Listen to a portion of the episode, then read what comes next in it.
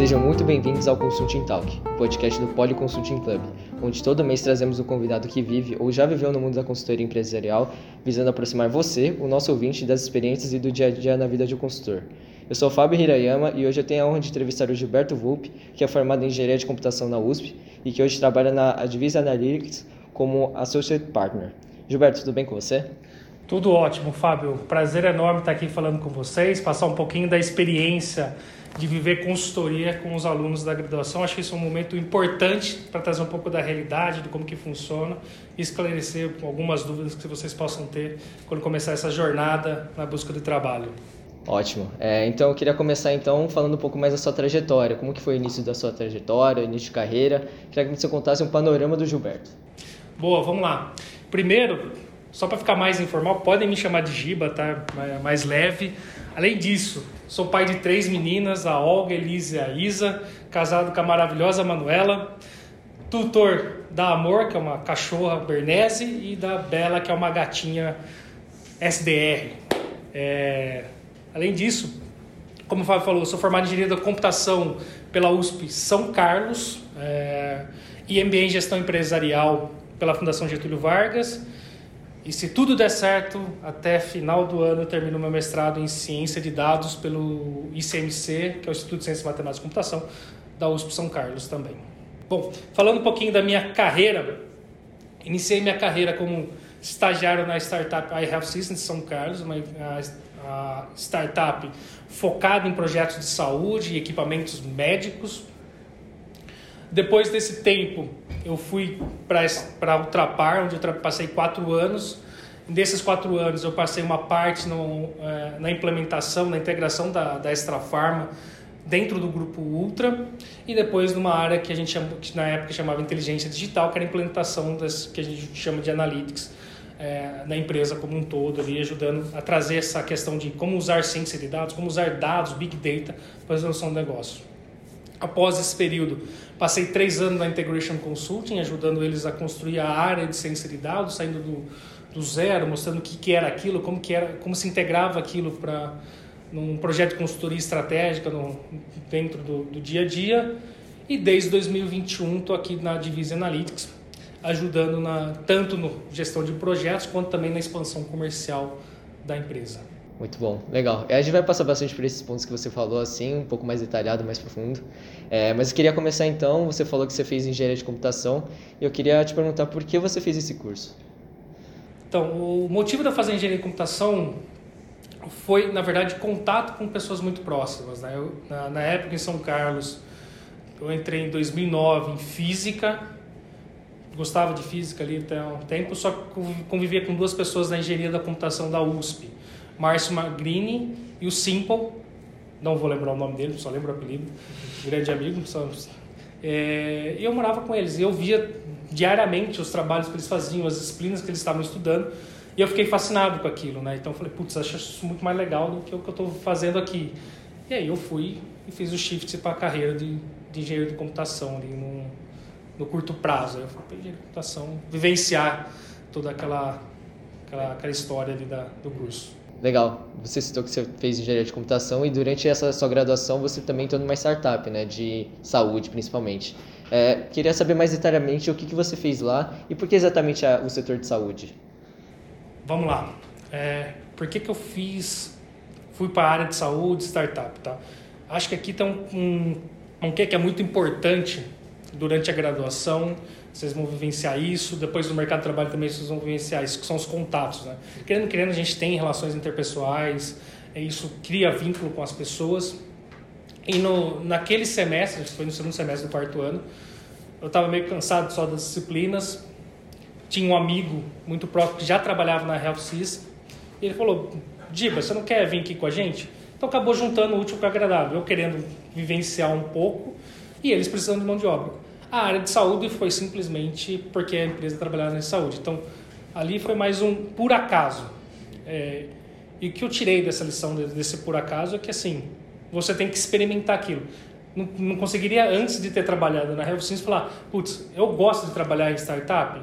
Não conseguiria falar, só consigo falar hoje porque eu trabalhei em uma. Gosto do setor de saúde, sim ou não? Só posso falar porque eu trabalhei. E, e lá, eu, juntando agora, vivenciei muito a questão de implantação de tecnologia mais, mais hardware, né? construção de ferramental, soldar placa, programar em baixa linguagem. Eram coisas que na época, como aluno de graduação de computação, eu achava magnífico. Só que quando eu fui fazer no dia a dia, aquilo detestei. Tipo, putz, não é o que eu quero da minha, da minha vida, da minha carreira. Eu não consigo imaginar 20 anos fazendo isso. Eu falei, como não é algo que eu não quero fazer daqui 20 anos, então melhor eu procurar outra coisa. E foi quando eu resolvi sair da, da startup. Pô, muito legal. Quando você fala de sair de contatos que você tem durante a faculdade, também testar várias coisas diferentes durante a graduação, é algo que a gente preza muito, assim, porque é muito difícil a gente saber o que a gente quer fazer no futuro, né? E testar esse tipo de coisa durante a graduação, que você está em um ambiente um pouco mais seguro, é, com certeza é muito válido. É, depois da sua graduação, você chegou a entrar na Ultrapar, né? Que é uma empresa que ficou quatro anos. Eu é, queria saber o que você fazia lá, porque é uma empresa gigantesca, né? E como foi essa experiência que você passou lá? Vamos lá. Quando eu entrei na Ultrapar, a Ultrapar tinha uma característica diferente do que ela tem hoje, tá?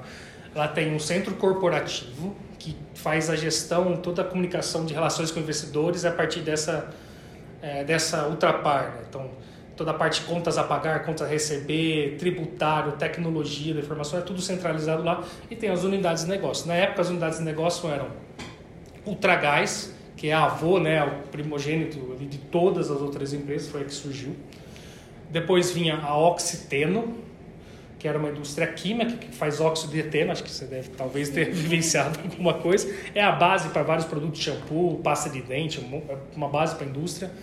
Depois vinha a Ultracargo, que é uma empresa que agora até teve recentemente um release de expansão para o interior do Brasil, que ele é armazenagem de granel líquido. Então, eles armazenam combustível, produto químico que estão chegando nos portos, eles fazem a armazenagem para depois mandar para as empresas. Tinha também a Ipiranga, né, nossa querida Ipiranga, a maior empresa do grupo, é, focada no varejo e distribuição de combustíveis, e depois, na, na época que eu estava lá, recentemente tinha sido adquirida a Extra Farma para entrada no ramo do varejo farmacêutico. Posto tudo isso, quando você entra no estágio na Ultrapar, você vai para o centro corporativo. Então, eu fiz um ano de estágio no centro corporativo na área de tecnologia. E o que, que era? Eu fiz em duas áreas, tá? A primeira área foi infraestrutura. Infraestrutura é toda aquela camada que constrói as tecnologias para serem usadas para os outros sistemas, para as outras áreas da empresa, inclusive para desenvolvimento de sistema. Então, só aqui, imagina que o marketing quer ter um novo é, sistema que vai mandar e-mail e taguear clientes, que é o que vocês vivenciam hoje, que hoje em dia você vivenciam. Você entra num site, daqui a pouco aparece 50 mil anúncios para você daquela pesquisa que você fez. Então, vai fazer isso. Para fazer isso, você precisa de uma máquina, de um servidor que a gente chama. Então, infraestrutura, a pessoa era o time responsável por configurar essas máquinas, deixá-las disponíveis e depois ficar acompanhando. Foi essa a primeira fase do estágio. E a segunda foi desenvolvimento, que aí é padrão, é desenvolvimento. Chega o chamado, tem correção de bug, tem é, melhoria do sistema e também tem desenvolvimento de novas coisas. Por exemplo, sei lá, eu quero fazer um sistema, na época até discutiu, que era do do tempo de vida de loja, da maturidade de uma loja da Extra Farm, que foi desenvolvido pela TI corporativa. Então você pega todos os requisitos, constrói, cria todas as regras e no final você tem um sistema que fala quanto tempo uma loja vai ficar madura, né? Para vocês que são engenheiros, a maioria do pessoal da Poli gosta de matemática, imagina uma curva logarítmica, as lojas crescem muito rápido no início, fatura, sei lá, 100 mil, 200 mil, 300 mil, daqui a pouco ela vai chegar numa região que ela começa a faturar 500, 550 560 e começa a diminuir essa velocidade e a hora que ela chega nesse estágio de mais lentinho que ela está madura. E eu fiz estágio nessas duas áreas de tecnologia. Cara, não gostei. É, o pessoal achando que ia falar, ah, adorei. Não, não, não gostei, não gostei. Porque era muito protocolar, né? É uma área muito atendimento chamado. Assim, tem pessoas, por isso que eu falo, é importante vivenciar. Tem pessoas que vivenciam isso, acham do caramba, adoram. Aquela coisa, vou acordar 9 horas da manhã, vai vir um chamado, vou atender, acabou, vou lidar com o usuário, acabou. E tem pessoas como eu que, cara, isso aí é quase um, um testado para entrar em depressão, que é muito chato, para mim era muito chato. E a minha sorte foi o seguinte, é, eu não tinha gostado disso, só que como eu mencionei, O Grupo Ultra tinha acabado de comprar a Extra Farma. Acabado de comprar. Então, o que significava? Tinha que fazer a fusão, você tem que colocar uma empresa dentro da outra. E aí veio o desafio. Tem que ir para Belém. Ninguém queria ir para Belém, região norte do país. Existe um certo preconceito. É, empresa nova, desafio novo. Tudo, ninguém sabe o buraco que está tá entrando. Beleza, eu na cara e na coragem fui encher o saco do RH na hora de efetivar, é sempre bom conversar com o RH. Fui conversar com o RH, falei, eu gostaria de ir para Belém, que você fazer parte desse projeto. Ele falou, putz, tem certeza? Eu falei, tenho, pode mandar. Então, conversa com o gerente do projeto, o Renato Stefanoni, hoje ele é presidente da, da MPM. Conversei com ele, gostou. Conversei com uma pessoa chamada Leopoldo Pereira, acho que hoje ele está na Iara, que é uma distribuidora, de, é uma empresa de fertilizantes. Conversei com ele também, gostou, recebi a proposta, vou, vai para Belém. Vai lá eu para Belém, não conhecia nada, nada, mas vamos, vamos na cara e coragem. Aí a gente foi, chegou lá, começou um projeto de implantação do RP, na época, do Oracle Retail é Oracle Retail. E, cara, nunca tinha implantado RP na vida, tudo mais. Então começou tudo, tudo do zero, assim. Foi tudo, sabe, vivenciar o que, que é discutir com o negócio, um requisito, né? Quem vai trabalhar com consultoria vai ter muito isso, tá? É essa discussão com o usuário, não para levantar requisito no sentido de TI, mas para entender um processo, entender a tomada de decisão, entender por que, que aquilo está sendo feito, qual que é o racional por trás, você vai entender aquilo, porque aquilo em algum momento você vai ter que falar, cara, você, pelas boas práticas que eu estou vendo aqui, o que você está fazendo está ruim, precisamos reduzir. Ou pode ser o contrário, cara, o que você está fazendo é melhor do que os demais estão fazendo. Puta, que sensacional. Então, esse, essa conversa tem muito. Então, e então comecei a conversar, ajudar a implantar sistema, desenhar um monte de coisa. Fiquei nisso durante um ano e meio trabalhando nessa jornada de implementação. E nessa jornada eu também fui aprendendo sobre o banco de dados, como era um varejo, então eu sabia o que as pessoas estavam comprando, sabia qual era a chance da pessoa comprar na próxima semana, sabia qual era quanto que ia vender de Dorflex daqui 20 dias. A gente comecei a brincar com vários modelos ali dentro. E chegou uma hora que eu eu respondi ainda por corporativo do Ultra. Eu chamei minha gerente na época, se não me engano era a Aline, e falei, Aline, precisamos conversar um pouquinho. Tinha preparado uma apresentação para mostrar, olha, o plano de carreira do Vopo, o Vopo quer fazer isso, quer fazer aquilo. Eu mostrei vários cases que a gente tinha feito ali na, na Extra Farma. Ela gostou do que viu, pô, legal. E eu, como todo bom funcionário, o que, que eu fiz essa apresentação para quê? Para pedir um aumento, né? Isso é óbvio, né? Você faz... Você... Aí, ponto importante aqui, outra lição. Você não pede aumento simplesmente, ah, eu quero um aumento. Você mostra o que você está fazendo, então eu mostrei ali o que estava sendo feito, que, o retorno que estava trazendo, e fui pedir aumento. Ela falou, na época ela falou, vou conversar, e nessa conversa, que ela foi um mês e meio depois, se não me engano, acho que foi por volta de julho de 2017, 16, agora não vou lembrar, ela falou, ó, tem uma oportunidade para você, para você participar do processo aqui, para fazer parte de uma nova equipe da inteligência digital do Ultrapar. Se você quiser, só testar. Falei, bora, bora. E foi quando eu fiz esse teste e entrar na área de inteligência digital. Entrei com pessoas incríveis e lá foi, foi assim, uma escola para essa migração para a área de analytics, né? E foi bem legal, foi bem legal, porque na época eu fiz um projeto junto com a Divisa também, é, e foi aí que eu conheci a Divisa no caso. É, e foi legal, porque era um projeto que assim, na, na época, vamos dizer assim, não deram tanta atenção, né? Deram... Esse aqui é um projeto classe B. Só que a gente fez um negócio tão legal ali na, na época que chamou muita atenção. Imagina que a gente tinha um, um mapa do Brasil, postos da Ipiranga, postos da concorrência, eu sabia quanto de combustível tinha em cada um deles. Então, isso para tomar decisão comercial era fundamental. Então, isso chamou muita atenção. lembro que o Leocádio, que era o presidente da, da Ipiranga, até levantou um dia na, na, reunião final lá que ele quis ver o Dash, assim, que o Dash é o painel né, que tem as informações, que esse mapa, levantou, colocou o dedo no tela e falou: e a gente fala, ah, isso aqui eu fazia lá na década de 80, só que eu tinha que pegar um mapa do Brasil, o mapa do estado, colocar um alfinetezinho e anotando, e aqui já está tudo pronto. Maravilhoso. Então, cara, foi um ganho muito, muito formidável para mim ali no, no, resultado final foi puta de uma escola nesse período todo. Pô, muito legal você falar, principalmente da outra parte, é um lugar onde você teoricamente não tinha gostado de trabalhar, e mesmo assim você ganhou uma puta experiência, principalmente na parte de consultoria, que eu percebi que você entrou bastante contato com isso também, algumas práticas que tem consultoria. E bom, durante essa sua passagem na outra parte também, você chegou a fazer o MBA na FGV, né, na Fundação Getúlio Vargas. Por que você fez esse MBA e o que mais te agregou nessa experiência que você teve?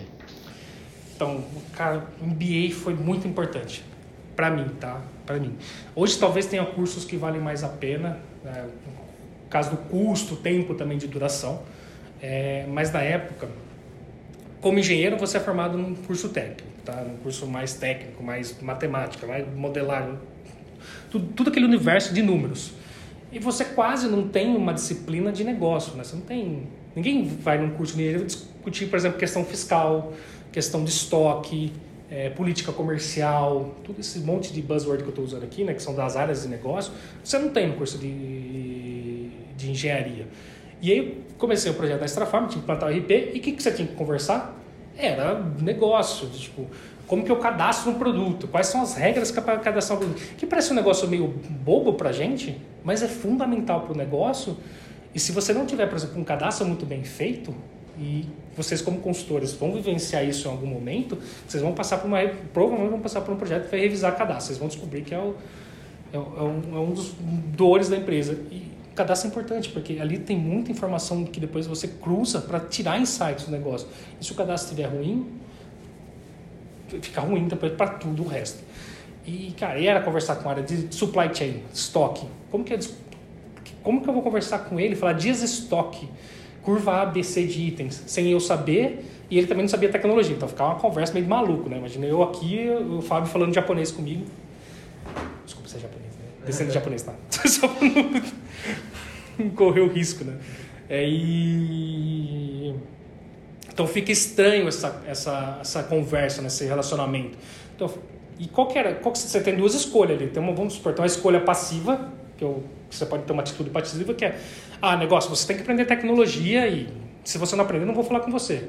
Ou posso ter uma atitude mais ativa, tipo, putz, se ele não sabe minha, o meu technique case, não sabe como funciona a tecnologia, vamos fazer o contrário. Deixa eu aprender é, tecnologia, aprender negócio, aprender a fazer um MBA, se aprofundar naquilo em um certo grau, não precisa também, não vou virar o um expert, não vou ser um Peter Druck da, da, da administração, saber o mínimo para poder conversar é importante. Eu conversar, aprendi, aprendi, conversei. Começou, as conversas fluíram melhores, né? Porque depois você começa a mudar o jeito que você pensa, as preocupações das pessoas são outras. Isso gera baita integração. E aí que acho importante, a gente vai vivenciar muito também como consultor. Quando a gente fala empatia, né, aquela coisa de se colocar no lugar do outro, é trazer isso também, né? Esse, esse negócio. Putz, eu tô aqui, consultor, putz, eu tô vindo de fora. É, cara, 50 projetos, eu vou entrar na casa do cara, pode ser que você tenha feito 50 projetos no varejo farmacêutico, isso agora vai fazer um projeto no varejo alimentar. É um novo mundo. Você tem um conhecimento do varejo como um todo, mas na hora que você entra lá, você tem que ter a empatia de também ouvir aquela pessoa, tentar entender e conectar melhor ali no, no dia a dia. Então acho que o MBA gerou esse, esse ganho, sabe? Esse, esse vínculo. Esse vínculo se torna muito mais forte, muito mais fácil depois no dia a dia. Pô, muito bacana principalmente essa parte de você conseguir conversar mais fácil com as outras pessoas, assim, é algo muito interessante. É, depois da Ultrapar, você fez uma transição de carreira, né, para o mundo de consultoria. Queria saber se, aquele ponto, você já conhecia bem consultoria, o que, que era, e se era exatamente aquilo que você queria, e como você se deu essa transição de carreira? O que, que você teve que fazer para chegar na consultoria? Vamos lá. Consultoria, consultoria, não conhecia a fundo, tá? Não, não conhecia. O que eu vivenciei na Extra Farm, eu tive um projeto com uma das Big Trees, então tive lá convivência com eles. Assim, é convivência de projeto, mas você não sabe como que é a consultoria ali o dia a dia. Li um livro é, que contava a história de uma dessas Big Tree, entendi um pouco mais, mas não, aquilo é quase assim, é uma pincelada, não sei como é é o dia a dia, não sei o que, que é ali, o que, que tem ali envolvido. É, o que me deu assim um pouco mais de bagagem com a consultoria foi meu tempo da, no Inteligência Digital do Ultra, que foi meio que uma consultoria interna, vamos dizer assim, mas mas uma consultoria de certo grau. E deu um pouco de, de, assim, de flexibilidade em entender o que é consultoria, mas vivenciar a consultoria de fato só foi quando eu entrei mesmo na, na, na, no mundo de consultoria de fato. Tá? Foi lá que aí eu vivenciei de fato, entendi o que, que era, como que funcionava e casou bem ali com o meu estilo de, de vida, do jeito que eu gostava, porque eu não gosto muito de rotina, vocês devem ter percebido quando eu falei do atendimento de chamada, né? meu Deus, não quero não. É, e a hora que eu tive essa oportunidade de ser um pouco mais livre, essa coisa mais dinâmica, foi mais foi mais libertador assim para mim, falei, agora me encontrei e achei sensacional. Bacana. Ah, só um ponto só. Aqui eu vou fazer um comentário. É... Não sei se ele é verdadeiro ainda, tá? Porque faz nove anos que eu estou formado. Mas quando eu fiz engenharia de computação, não havia muita discussão de consultoria nos alunos, assim, não era, não era penetrado ali. Então, se a pessoa, se a pessoa fala, ah, você quer trabalhar onde? Qual é o seu sonho? Ah, é na Amazon, na Microsoft, no Google, ah, na Arduino, na empresas de tecnologia. Mas consultoria, consultoria assim mesmo, era muito pouco muito pouco mesmo. Então não, tipo, então não era algo que se ventilava no nosso ouvido e falava, ah, terminar a graduação, quero ser consultor. É, então não tinha.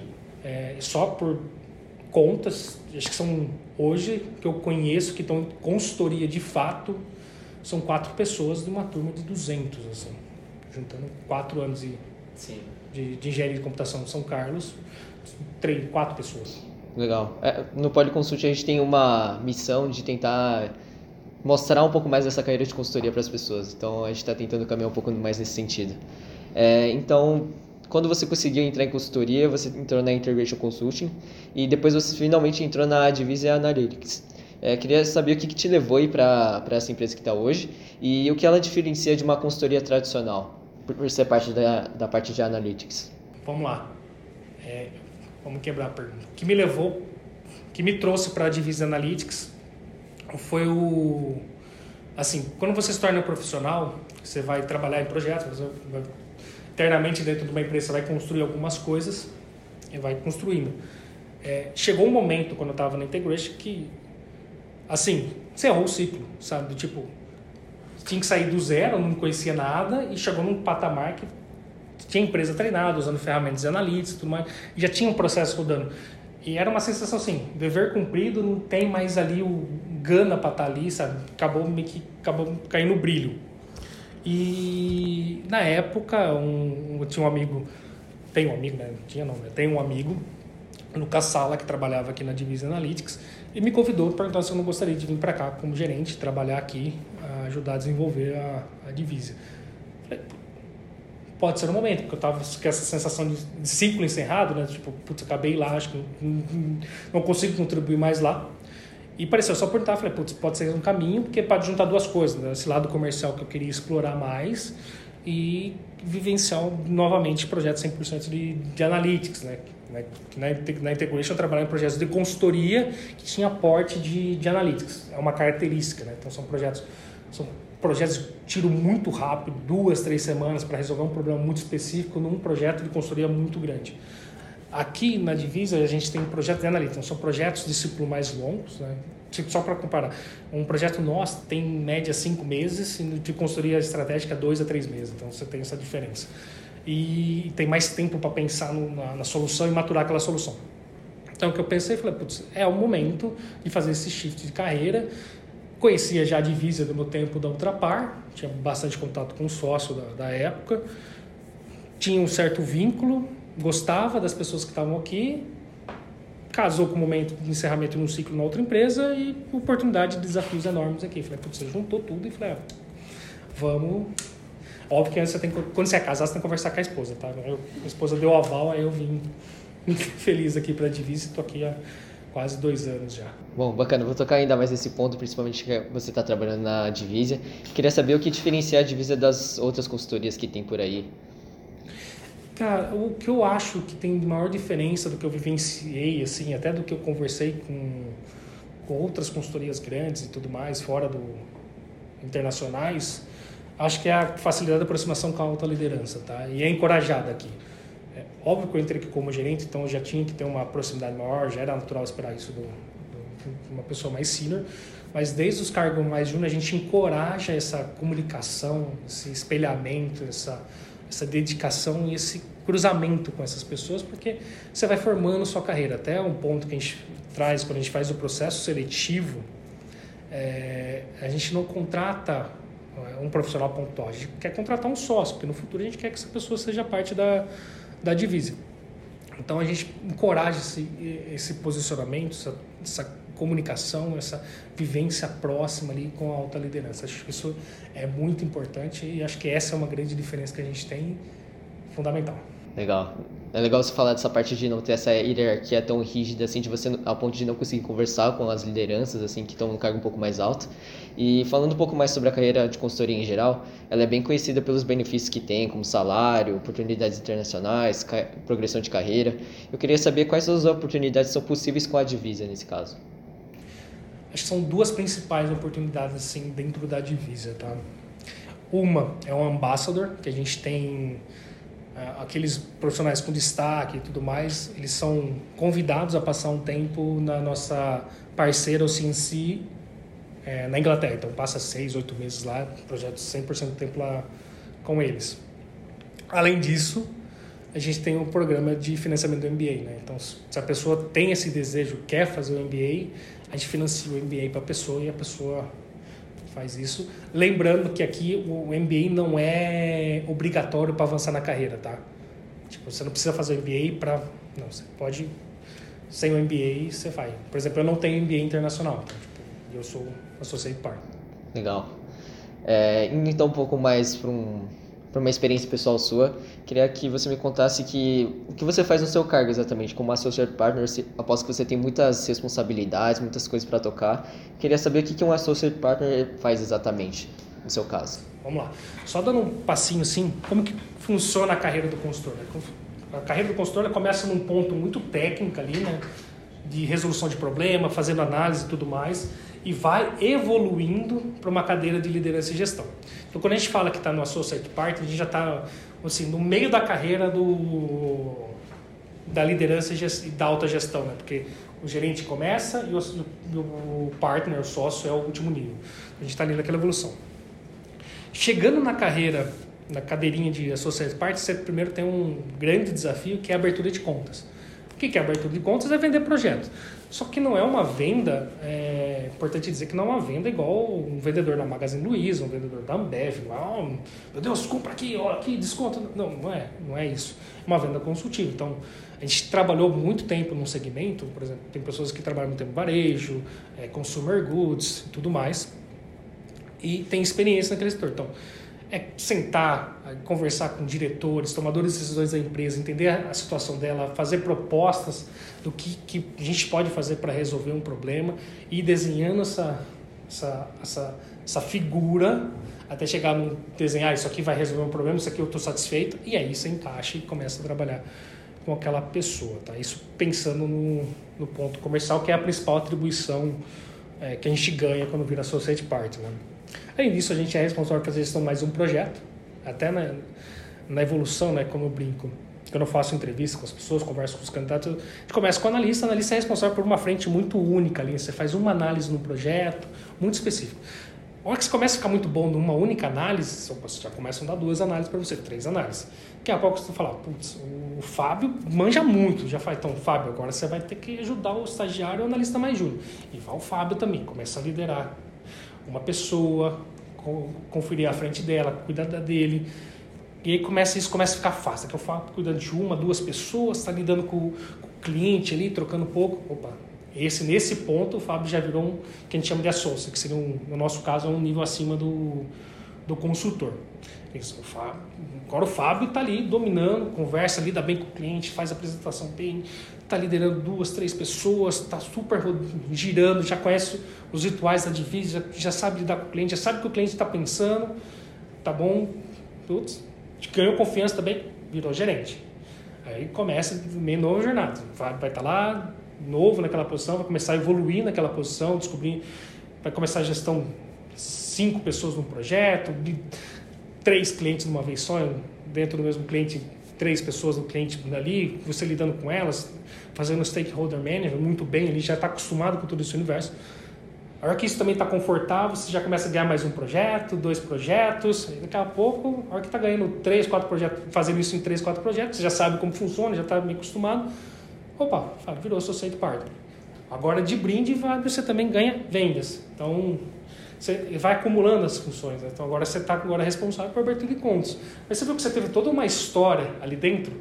Começou como analista, fazendo uma análise muito bem feita. Depois foi cuidando de pessoas. Daqui a pouco você está... Aquele setor que você mais fez projeto, você domina e você consegue conversar fácil com as pessoas.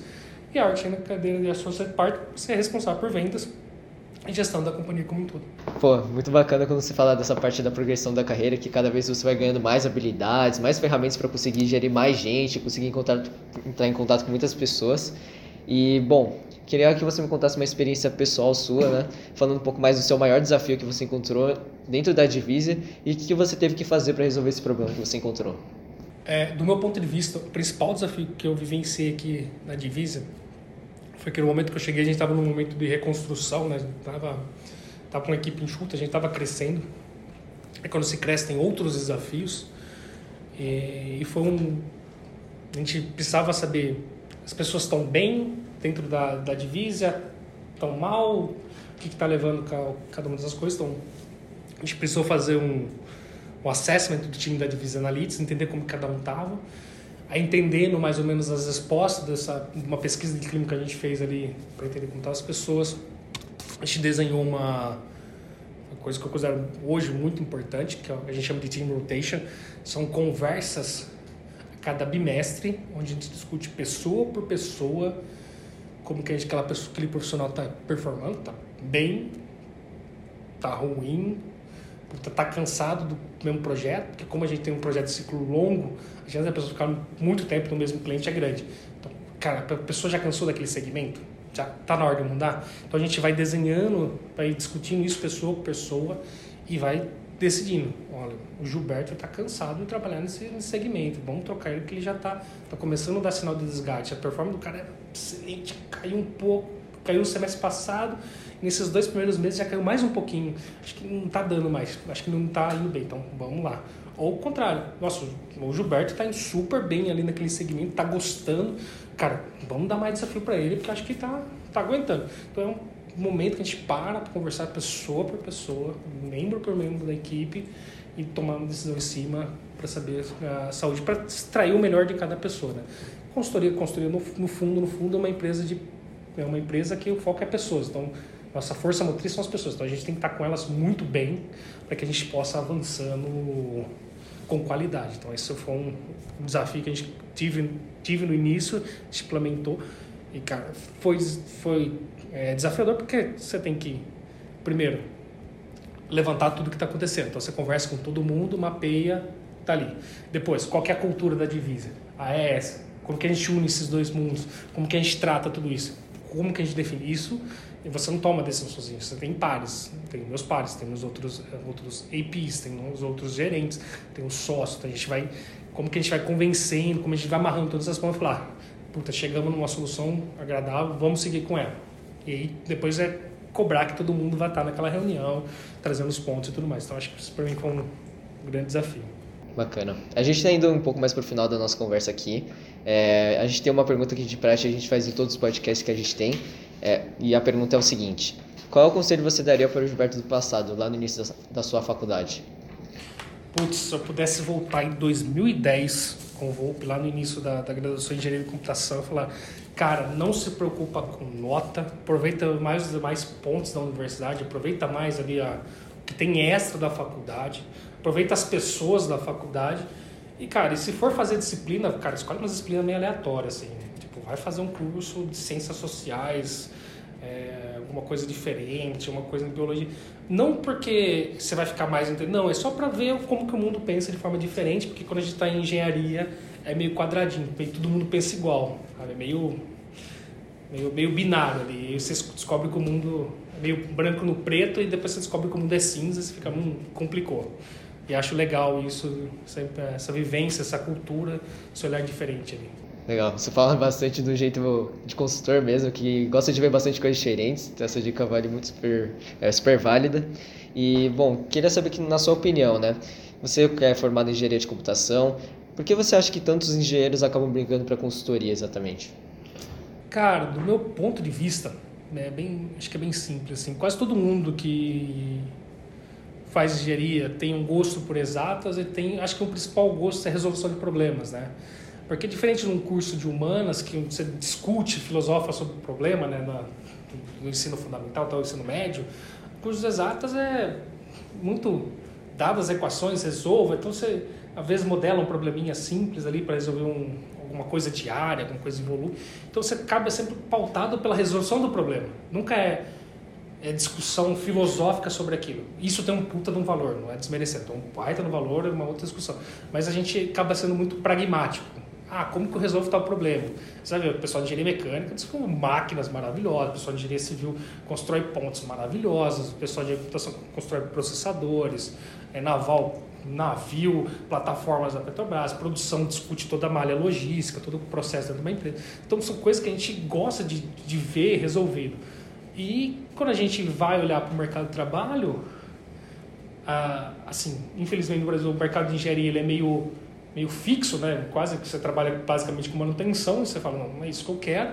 E o único lugar que você consegue ver assim, começa um problema, discute o problema, procura uma forma de resolver, aí usa tudo que você tem aprendido ali para resolver o problema, acaba sendo consultoria. Então, ele é muito chamativo. Assim, quando você você vai conversar com, com os profissionais, a área de consultoria ela chama muita atenção. É, tipo, você conversa, ah, resolução de problema. Você vai na palestra, putz, o cara contando como resolver o problema XP, você fala, nossa, que maravilhoso, é isso que eu quero. Então, acho que esse resolver o problema que acho que chama toda a atenção. E é comum pra gente que é formado em engenharia. Pô, legal. Pessoalmente, para mim, o que mais me chamou a atenção foi exatamente isso que você falou, dessa questão de você ver o problema, você tenta estruturar ele e todo o procedimento de você conseguir solucionar ele, né? E, bom, indo agora para duas perguntas um pouco mais pessoais e terminando o nosso podcast, então, é, queria saber o que você gosta de fazer no seu tempo livre e se você tem uma recomendação de livro para gente. Vamos lá. Tempo livre com três crianças, uma cachorra, uma gata e uma esposa, não tem muito o que você fazer, né? Você tem muito.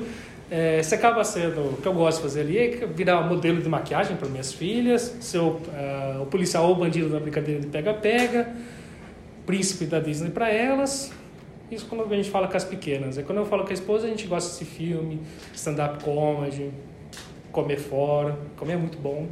E é nessa pegada. Filme Mamão com Açúcar, tipo, ontem eu estava assistindo um filme Netflix, esqueci o nome, mas da menina que volta para os 18 anos dela todo dia, assim, meio insano. E a gente assiste essas coisas, então é um hobby que a gente gosta bastante. É, de recomendação de livro, eu pensei aqui, fiquei pensando.